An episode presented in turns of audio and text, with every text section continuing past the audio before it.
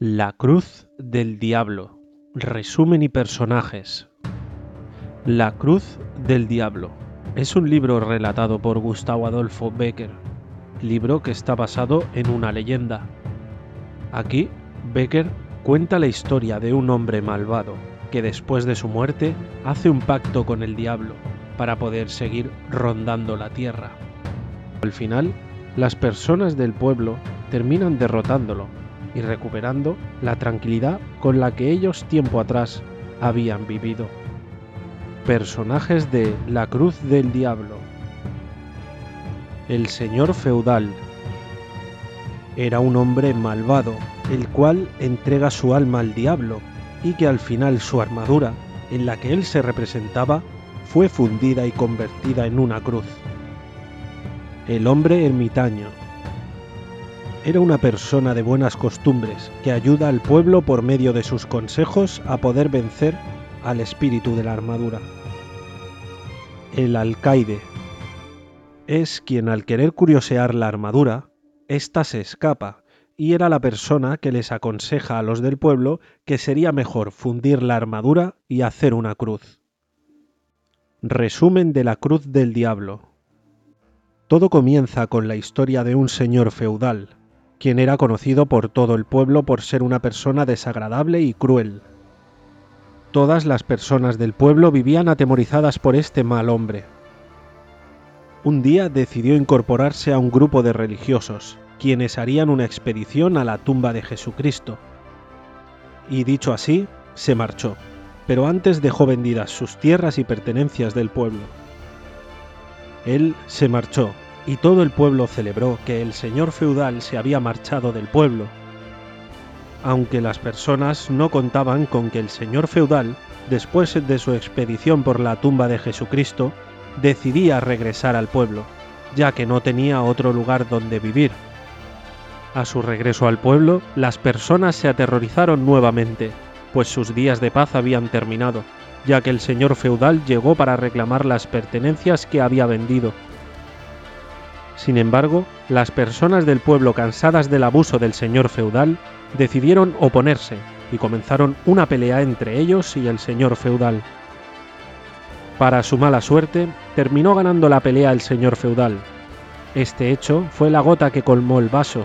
Las personas muy molestas decidieron unirse para atacar por la noche al castillo del señor feudal y así cobrar venganza por lo que les había hecho. Todo el pueblo llegó por la noche al castillo del señor feudal, todos armados y listo para la batalla que desatarían.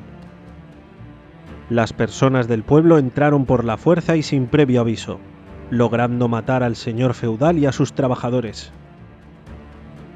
Todo el pueblo pudo recobrar la paz que tiempo atrás había perdido.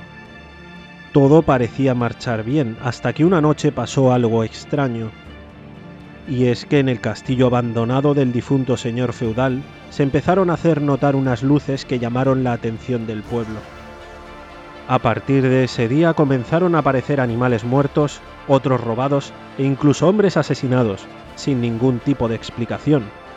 Las personas del pueblo llegaron a una sola conclusión, y era que una banda de maleantes se habría instalado en el abandonado castillo del señor feudal, y que desde el castillo realizaban sus fechorías, utilizando viejas armas y armaduras que el señor feudal habría dejado en el castillo.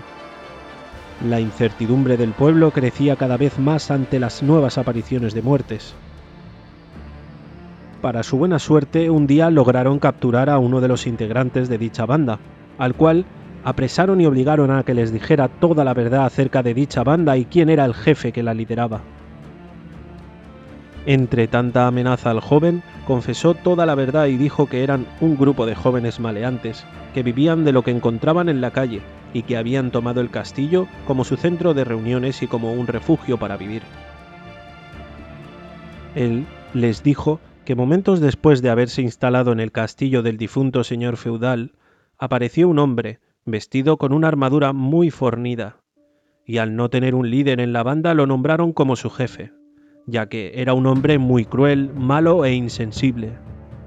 Después de un tiempo obedeciéndole, seguían sin saber quién era, ya que no hablaba lo suficiente como para conocerlo. No comía y ninguna espada podía atravesarlo, lo único que le interesaba era matar. Las personas, al enterarse de lo que estaba pasando, decidieron acudir a por la ayuda de un ermitaño para poder pedir consejos de qué hacer, buscando evitar más muertes. Así pues, el ermitaño les dijo que debían hacer una oración, la cual tiempo atrás San Bartolomé había rezado para poder vencer al diablo. Un día se encontraron frente a aquel hombre con la armadura. Entre toda la población lograron atarlo de manos y pies. Cuando intentaron descubrir quién era aquel hombre malvado, le quitaron la visera y para su sorpresa, la armadura estaba vacía y de inmediato la armadura se desplomó en pedazos. Los pobladores quedaron perplejos y nuevamente acudieron al ermitaño para contarle lo sucedido. Así que el ermitaño les aconsejó que encerraran la armadura, y llegado el día de encerrarla, el alcalde del pueblo les confesó que la armadura se había escapado. Nuevamente, más tarde, lograban atrapar de nuevo la armadura y se volvía a escapar. Hasta que se dieron cuenta que era el espíritu del malvado señor feudal. El alcalde del pueblo les aconsejó que mejor fundieran la armadura y que la convirtieran en una cruz, la cual debían colocar en medio de la montaña para que la armadura no cobrara vida otra vez. Las personas siguieron el consejo, la fundieron y la convirtieron en una cruz. Solo de esta manera pudieron recuperar la paz de aquel lugar. Dado los acontecimientos que se presenciaron, decidieron nombrarla y la llamarían a partir de entonces la Cruz del Diablo.